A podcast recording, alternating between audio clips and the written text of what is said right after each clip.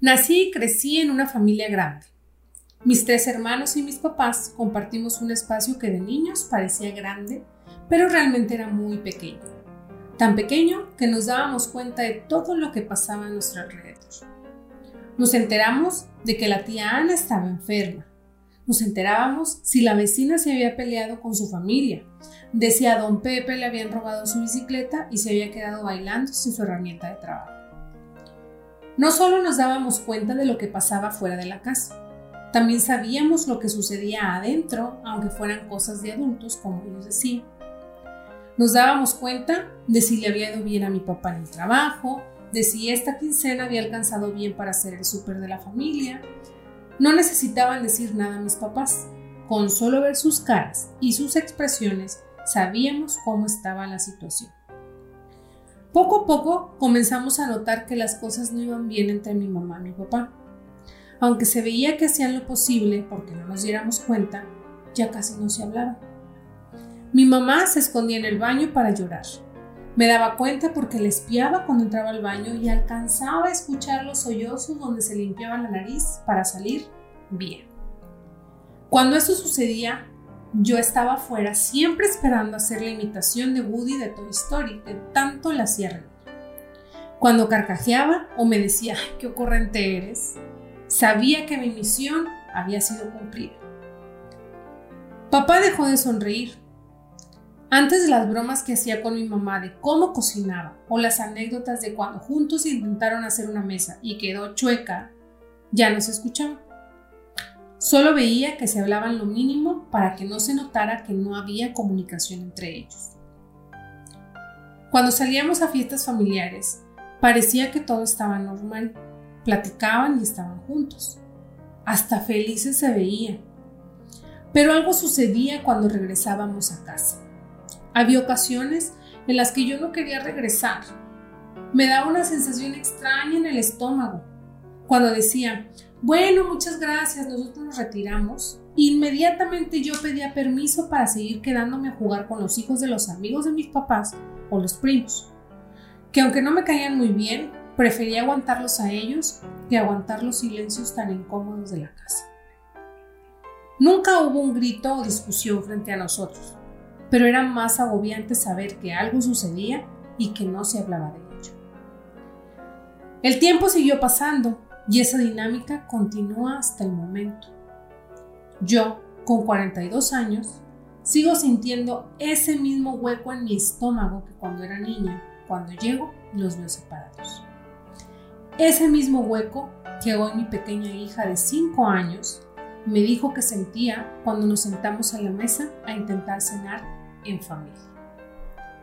Porque si algo entendí es que se puede derrumbar el mundo, Podemos ser infelices, podemos dejar de hablarnos, pero por los hijos se mantiene todo unido, aunque parezca que es insostenible.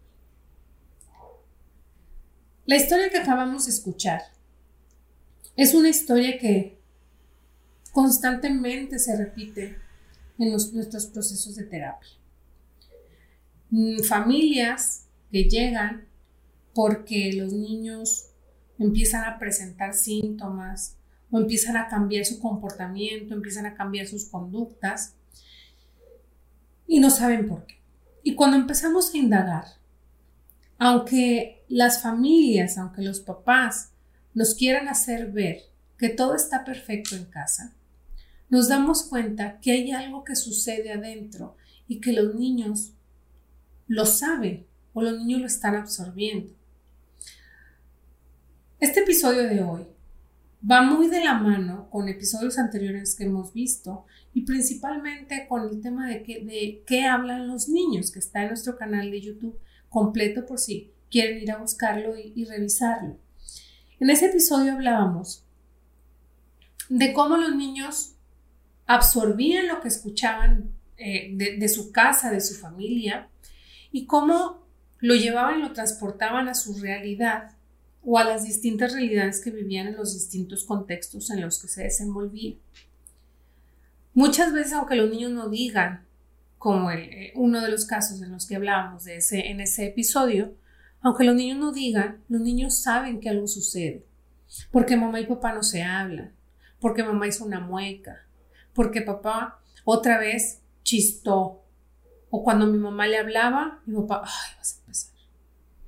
Y entonces empiezan los niños a detectar esas señales.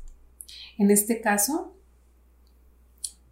sabemos que ya este niño estaba fuera esperando el momento en el que mamá saliera del baño para hacer su actuación especial, porque esa actuación especial ah, hacía que mamá se, a mamá se le olvidaban los problemas y que mamá aventara una carcajada. Entonces mi mamá dejaba de llorar, dejaba de estar triste, dejaba de estar enojada. Siempre les digo a los papás, imagínense el peso tan grande que entonces tienen nuestros hijos en ese momento, porque son los salvadores de nuestra relación, son los salvadores de la situación.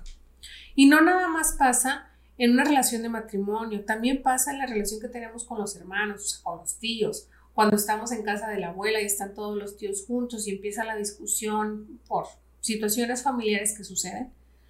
Tenemos a nuestros hijos también tratando ahí como de interceder para que no se genere un problema más grande. Y entonces ya tenemos al chistosito, ya tenemos al otro que está cantando, ya tenemos al otro que está gritando o al otro que está generando conflictos para poder evadir ese conflicto principal. Una vez más, imagínense el peso tan grande que están teniendo nuestros niños al tratar de solucionar algo que tendríamos que estar solucionando los adultos. Muchas veces no queremos compartir lo que sucede, no queremos compartir los, los conflictos, las situaciones, para que los niños no se den cuenta y, y que todo esté estable y que todo esté normal para ellos. Pero este tipo de discusiones o este tipo de silencios incómodos para nuestros niños hacen que estén pensando siempre qué está sucediendo con mi mamá, qué está sucediendo con mi papá, cómo le hago para que entonces y ahora sí se ríen porque este silencio está, está muy tenso. Hablar con los niños de lo que nos está sucediendo, lo que está pasando, está bien. Mamá, ¿por qué mi papá está muy callado? ¿Por qué mi papá llegó y no te saludó? Bueno, el día de hoy tuvimos una discusión y nos estamos dando un tiempo para poder calmarnos y poder hablar. En el caso de que sea así. Oye, papá, ¿por qué mi mamá está llorando? Bueno, mi amor, es que hay situaciones a veces que no sabemos cómo controlar o cómo manejar y pues se siente triste o volvemos, pudimos haber tenido una discusión y cada quien está tomando su espacio. Los adultos también discuten, así como tú como cuando te enojaste con tu compañerito porque no te quiso prestar tal cosa. Bueno, en este caso, pues mamá y yo discutimos por eso. O papá y yo discutimos por eso. O discutí con tu hermana por esta razón. Hablarles a los niños de lo que sucede les ayuda también a ellos a darse cuenta que está bien cuando hay conflictos. Porque esos conflictos también se pueden solucionar si los hablamos.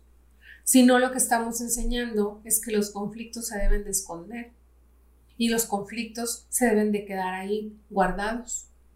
Y entonces, mientras más los guardemos, menos necesitamos hablar de lo que sucede, menos necesitamos hablar y así es como se solucionan mágicamente las cosas.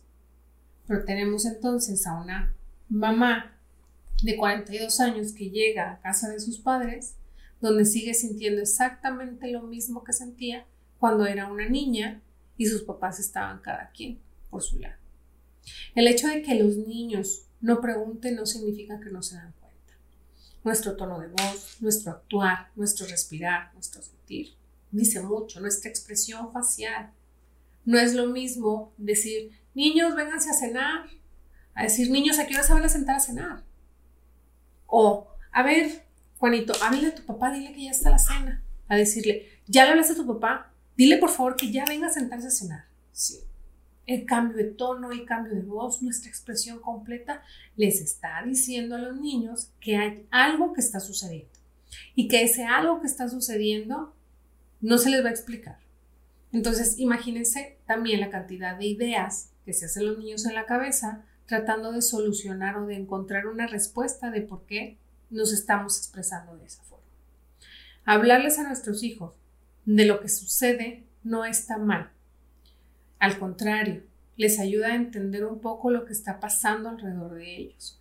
Pero si no sabes cómo explicarle a tu hijo que estás teniendo problemas en tu matrimonio, que estás pensando que a lo mejor un divorcio es la solución, que estás teniendo problemas en tu trabajo, que hay problemas en la familia, que hay una enfermedad que está por ahí presentándose, no están solos. Siempre habrá alguien, un profesional, que pueda orientarlos en el proceso y que les ayude a encontrar las palabras adecuadas y el contexto, eh, pues, adecuado también para la edad de cada uno de nuestros hijos. No vamos a explicar lo mismo a un adolescente que a un niño de 6 años. No vamos a explicar lo mismo incluso a un niño de 2 años. Los niños pequeños, si bien no conocen todo lo que pasa alrededor, tienen también esta parte de absorber reacciones, de, absorber momentos, de absorber eh, expresiones que los hagan sentir cómodos o incómodos.